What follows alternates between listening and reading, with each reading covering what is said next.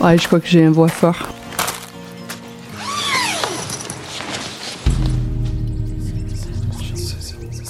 Ouais, j'attends que la, la micro arrive.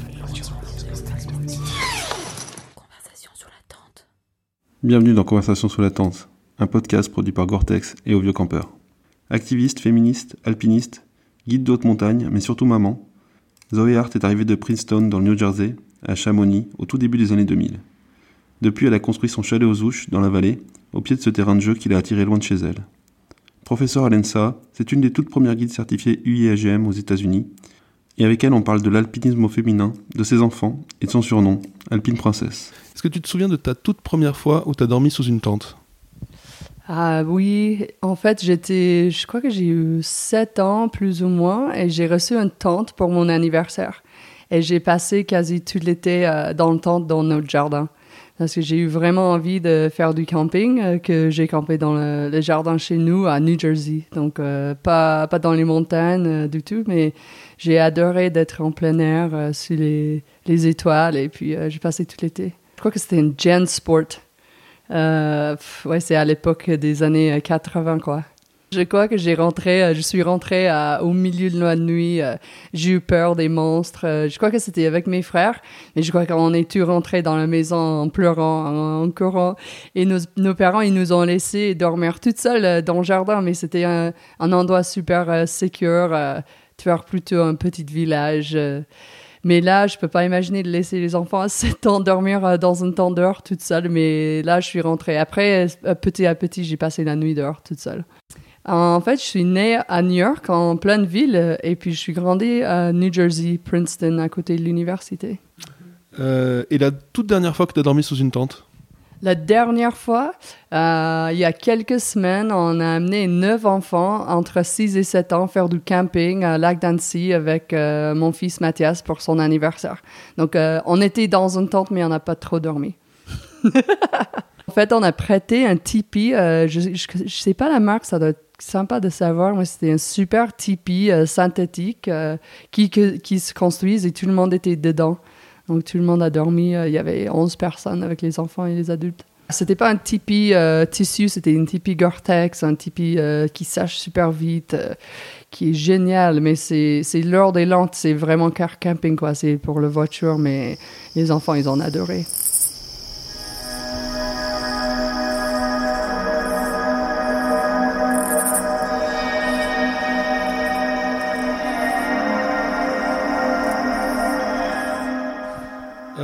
Comment on peut te présenter Toi, tu es une alpiniste, tu es une grimpeuse, une guide comment, comment tu te présentes quand tu es chez des gens que tu connais pas? Bah, dans une autre vie, j'étais alpiniste, alpiniste professionnel, à dire que j'ai eu un salaire de la part de Patagonia pour grimper et j'étais guide, donc j'étais les deux choses. Là, je suis maman et guide haute montagne. euh, je suis an- ancienne alpiniste. euh, je fais plus trop de montagne pour moi-même, mais je fais beaucoup avec euh, des élèves. Je suis professeur à l'ENSA en alpinisme. Euh, je fais pas mal avec des clients privés, mais pas beaucoup pour moi et beaucoup avec les enfants. Après, euh, je suis cons- consultant en marketing et des affaires environnementaux pour Patagonia.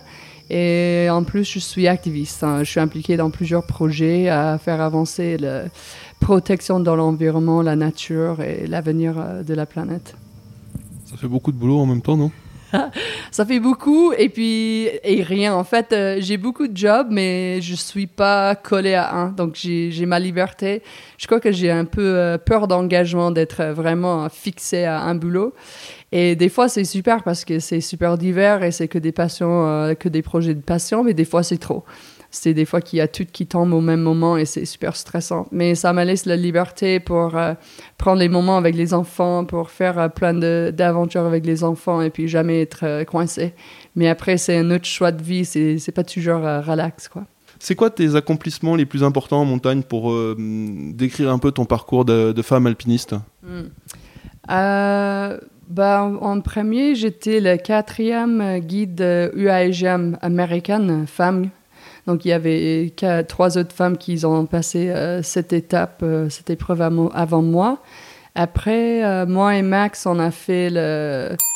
Max, c'est Maxime Turgeon, guide de haute montagne, compagnon d'aventure et père des enfants de Zoé. Euh, ascension de la face nord de Mount Hunter en Alaska, un, un voie qui s'appelle Deprivation. À l'époque, on était le plus vite euh, depuis il y a des autres Suisses qui nous a écrasés.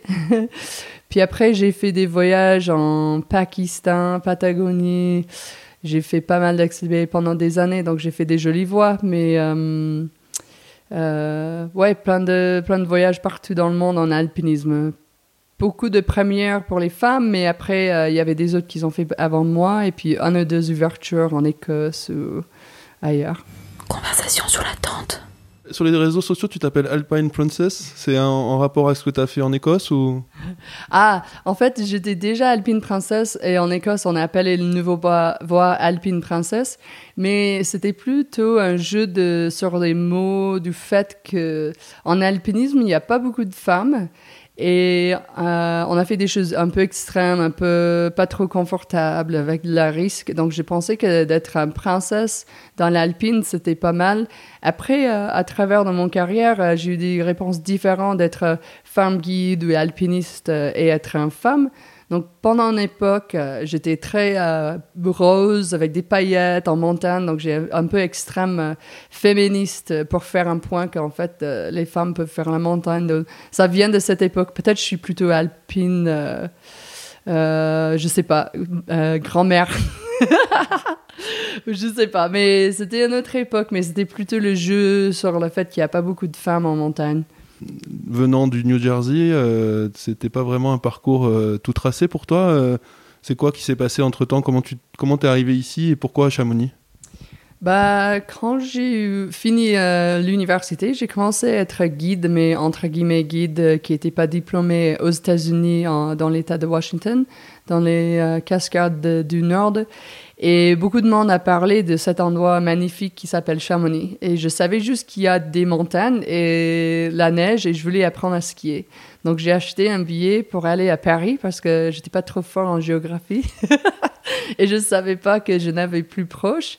Et euh, je suis arrivée toute seule avec un paire de, de télémarques, euh, de ski télémarques, parce que je savais non plus que tu peux faire euh, ski de randonnée euh, pour apprendre le ski. Et pour m'éloigner de ma famille, je suis jamais vraiment partie de- des États-Unis quand j'étais plus jeune. J'ai voulu passer une petite phase euh, loin de la famille euh, pour apprendre euh, la montagne. Donc je suis arrivée à Chamonix et puis il y avait des nuages pendant deux semaines. Et après, quand ils ont écarté, j'ai dit Ah, ok, il y a bien des montagnes ici, mais je connaissais rien de rien. Je connaissais pas l'histoire de Chamonix ou les magnitudes ou, rien. Je savais juste qu'il y a la neige et je voulais faire du ski.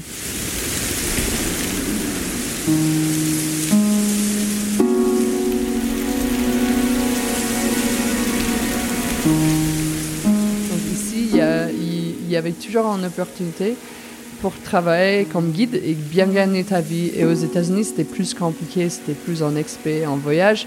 Donc, d'acheter un billet d'avion et venir ici, ça coûtait pas plus cher de trouver du boulot aux États-Unis.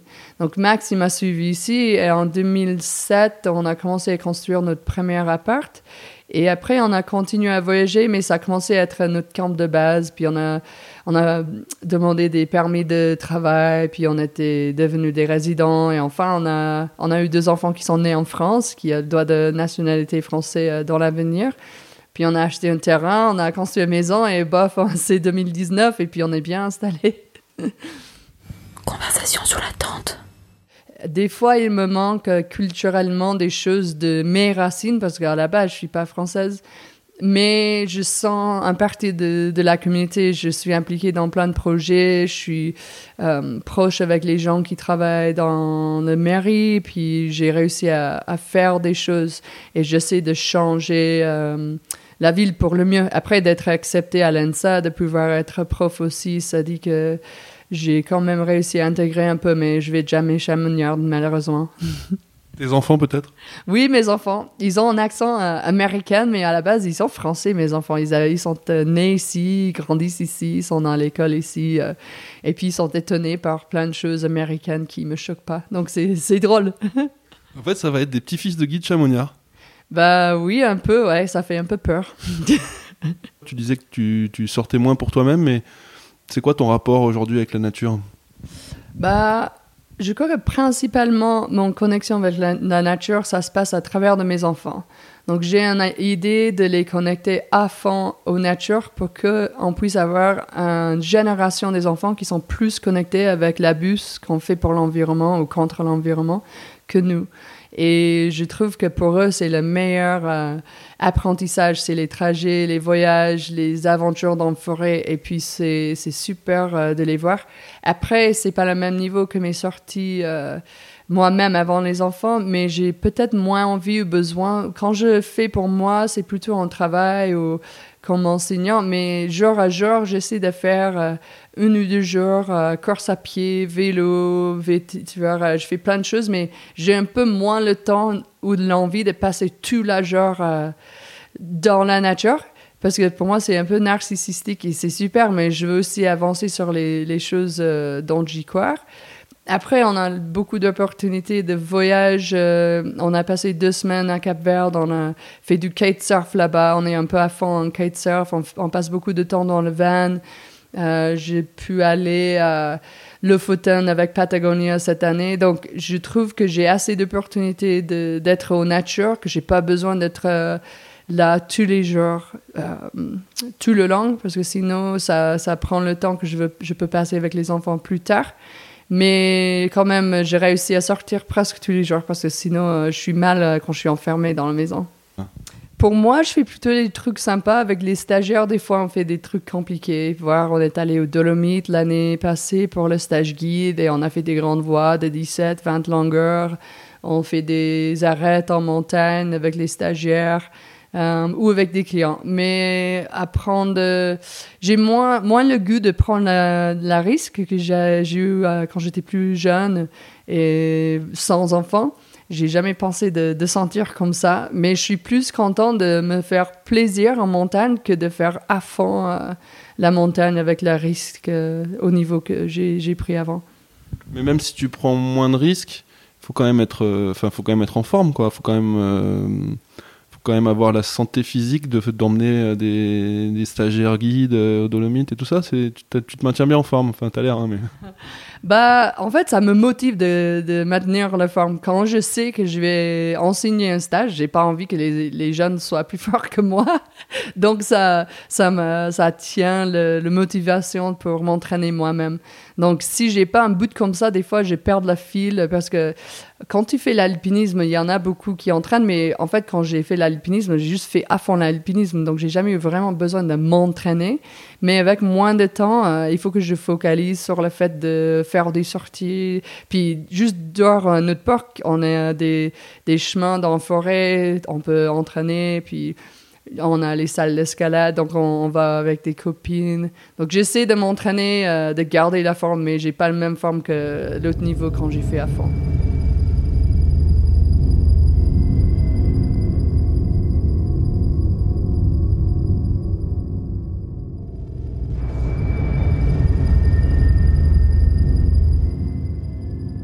Euh, toi, tu as choisi de devenir une guide. Tu disais que tu étais la quatrième euh, IFMGA aux US. Comment expliquer déjà qu'il n'y en ait pas eu plus avant et, où est-ce qu'on en est aujourd'hui euh, des guides filles? Euh, bah, En premier, le diplôme euh, IFMGA, c'est pas trop, trop reconnu aux États-Unis comme c'est connu ici. Il y a beaucoup moins de guides, il y a beaucoup moins d'histoires, puis tu n'as même pas besoin d'être guide diplômé pour travailler là-bas. Donc ça fait du sens qu'il y a moins de guides, voire moins de femmes. En gros, il y a 10 à 15 personnes de femmes guides totales dans le monde, euh, dans tous les programmes. France, on arrive à, faire euh, finir 10 euh, à 15 personnes chaque année, donc on commence à être pas mal en France. Mais pour moi, il y a deux choses. Un, la risque, le souffrance, ça c'est pas peut-être naturel à beaucoup de filles de vouloir prendre la risque qu'on on prend de, souffrir comme on souffre en montagne. Après, en deuxième, il n'y avait pas de, des exemples. Il y avait moins d'exemples de, de, femmes guides. Donc, c'est des fois dur d'imaginer de faire quelque chose quand tu ne le vois pas auparavant. Et en troisième, j'imagine que pour les femmes guides, je crois qu'il y avait des femmes qui peuvent pas imaginer d'être maman et guide. Donc il y a plein de choses, plein, de facteurs. Après, facteurs.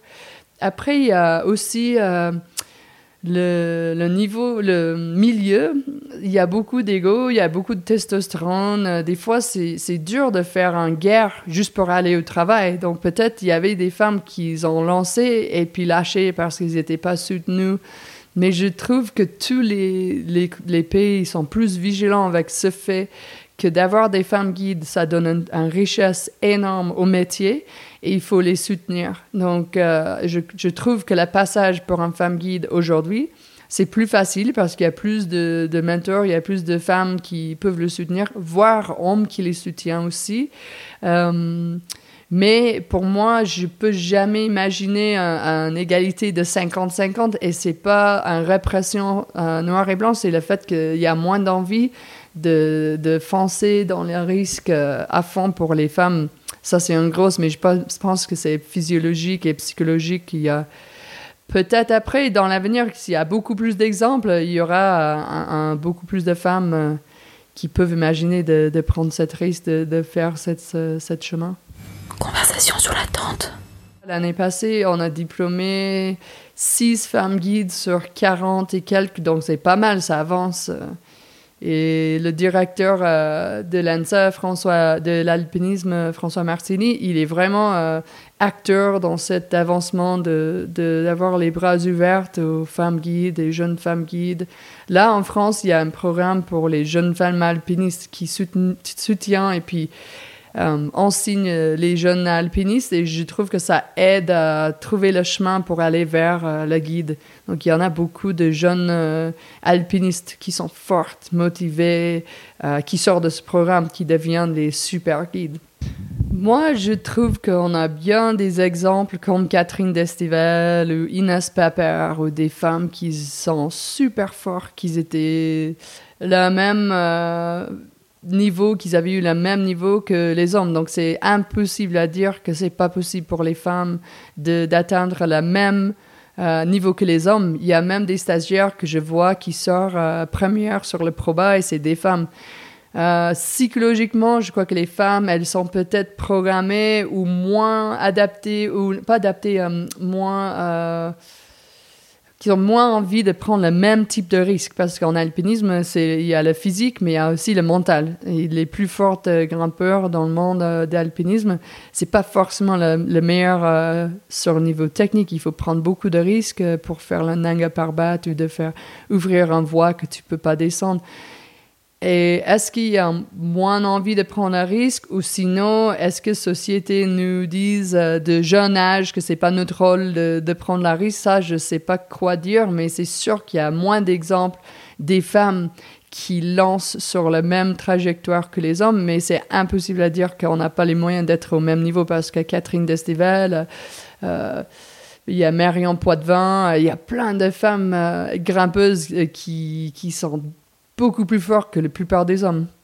On a déjà un peu parlé de ça, mais comment tu vois cette évolution aujourd'hui des femmes dans le sport? On sort d'une année de Coupe du Monde de football où on a vu que ça pouvait aussi passionner. Mais euh, dans la montagne, dans la nature et autour de toi à Chamonix, euh, est-ce que c'est si compliqué de gérer ça avec les enfants? Et quand tu compares peut-être avec ton mari qui a le même métier et peut-être la même passion, euh, comment ça a évolué? Euh, je trouve qu'il y a plus de femmes. Bah, en fait, au niveau de outdoor, le plus gros marché à faire grandir, c'est le marché des femmes. Parce qu'il y en a de plus en plus qui se met à courir, à faire l'escalade, à skier, peu importe. Après, au niveau alpinisme, même les hommes, quand tu compares un alpiniste contre un surfeur, on est très peu. Parce que c'est pas le même jeu, quoi. Tu fais VTT, alpinisme, tu comparais, tu fais la comparaison, il y a moins d'hommes, donc évidemment, il y a moins de femmes. Mais culturellement, ça change. C'est plus euh, choquant de voir des femmes en, faisant des sports d'outdoor. Et c'est cool. Après, pour moi, j'ai deux, garçons. Ils disent euh, Ma maman, elle été guide avant que mon papa. pour eux, c'est déjà toujours la femme euh, qui était devant l'homme. Et, mais je vois qu'il y aura des autres qui ont des moniteurs, qui ont des, des moniteurs d'escalade. Donc, je crois que ça va être plus égal dans l'avenir. Les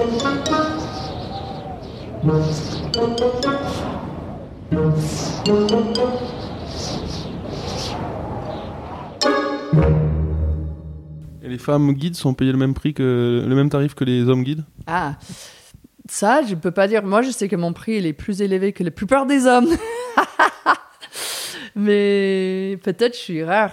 Mais je crois qu'il y en a pas mal des gens qui cherchent exprès un femme guide. J'ai des clients avec des familles ou j'ai des femmes clients qui veulent un femme guide. Euh, euh, je crois que c'est une autre expérience en général, pas mieux ou pire, mais c'est très bien. Et j'ai jamais eu euh, quelqu'un qui dit enfin je veux juste un homme guide. En tant qu'alpiniste et guide, c'est quoi ton rapport au matos? On parlait de, de paillettes tout à l'heure, mais toi, t'aimes bien euh, avoir le dernier matos, les trucs, euh, tu, tu regardes vachement ce qui, ce qui sort et tout ça, ou tu te contentes de tes mousquetons d'il y a 10 ans et ça va bien? Bah, avant les enfants, j'étais, j'ai eu tout ce que j'ai voulu gratuite. Donc, j'ai reçu les choses euh, super haut niveau, toujours le, le truc qui sort. J'avais eu plein de matos. Et euh, après, j'ai fait une pause avec des enfants. Et quand je suis ressortie, avait plein de nouvelles choses, plus légers, plus petits, voir les crampons pads avec les fils euh, au lieu de métal qui sont beaucoup plus pliables. Et en fait, euh, je me suis rendu compte que j'aime bien avoir la bonne gamme, quoi. Et puis, euh, je me suis investi dans les nouvelles choses, vider les vieux.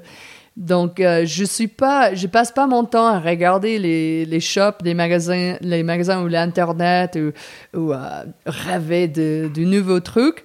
Mais quand je sors, je vois un, un truc qui, qui fonctionne mieux, j'ai envie de l'avoir parce que tout ce matos, ça, ça avance super vite. Et puis, léger, plus utile, ça, ça te permet d'être mieux. Et peut-être avec l'âge, on a besoin de meilleurs équipements pour compenser pour l'âge. ça, je sais pas. Conversation sur la tente. J'achète pas souvent, mais j'ai une petite gamme. Là, j'ai plus envie d'avoir une petite gamme parfait et avoir moins de choses. Et après, c'est l'autre chose que j'ai acheté, c'était euh, j'ai acheté des Salmon euh, Mountain Lab euh, S-Lab euh, boots. J'ai jamais acheté des, des chaussures de ski de ma vie. J'ai toujours pris euh, tout ce qui était donné et c'était un, un changement de rêve.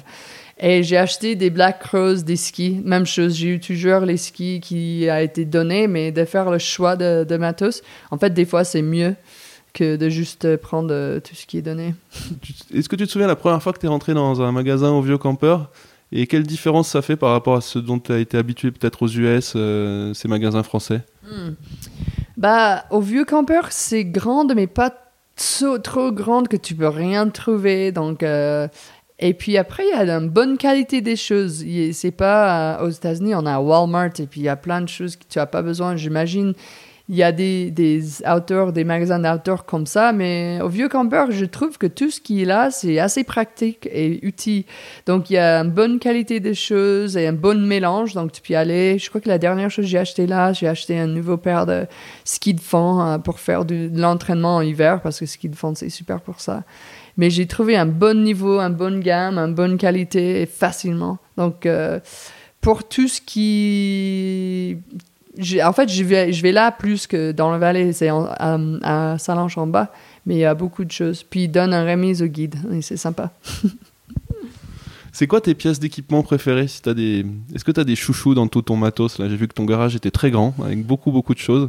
Est-ce qu'il y a des choses vraiment très attaché Euh, j'ai un peu des vieux vestes Patagonia qui, qui euh, étaient les premiers que j'ai eu quand j'étais plus jeune et j'ai dû acheter toutes mes choses. Je, je me suis rendu compte que Patagonia, c'est une qualité très, très forte. Euh, j'ai acheté un veste et puis c'était volé de mon voiture. Et j'étais super triste parce que j'ai eu 20 ans et j'ai eu pas beaucoup d'argent et puis j'ai pas pu racheter derrière. Mais je suis pas trop. euh, je garde pas plein de choses parce que moi, je veux avoir moins de choses que de ranger toutes, mais j'ai plein de vieux vestes Patagonia que je, je me sépare pas. Parce que quand je change le design ou un truc comme ça, euh, j'ai pas envie de, de lâcher le truc qui marchait le mieux. Donc, on, je répare, je répare à fond. Je crois que dans, dans mon kit là maintenant, mon préféré truc, c'est mon vélo électrique. c'est pas pour la montagne, mais c'est pour le, le transport en ville. Le vélo électrique, c'est génial. Mais ça change les sports. Là, j'aime bien le ski de fond parce que c'est un super moyen d'entraînement, super efficace en hiver. J'aime bien mes skis légers, Black Rose. euh, et puis, euh, toutes les muscles en super petites pads qui sont super légers. Ça te permet euh, à faire plus, quoi.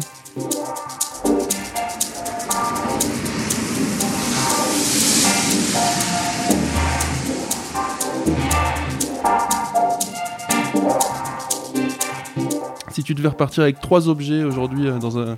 T'es au vieux campeur, t'as le droit de choisir vraiment ce que tu veux. Qu'est-ce que tu mettrais dans ton sac vert euh, en ce moment? Hmm, je prendrais un deuxième euh, soupe, comme ça on peut faire en famille. Mhm. Et je prendrais un énorme euh, tente, euh, parce qu'on fait beaucoup de kites, et comme ça on peut, on peut avoir un petit camp de base dehors, parce qu'on est souvent dans le van. Et je crois que je prendrais... Ouais. Mais je prendrais plus de, de matos euh, de car camping. C'est des choses que tu n'as pas trop envie d'investir euh, parce que c'est pas trop extrême, mais en fait, ça, c'est, c'est super confort. Donc, je prendrais une très bonne euh, qualité de hum, boîte, un glacière. Ouais, un super glacière. euh, voir des, des ustensiles, euh, tu vois, un joli verre de vin à, à camping.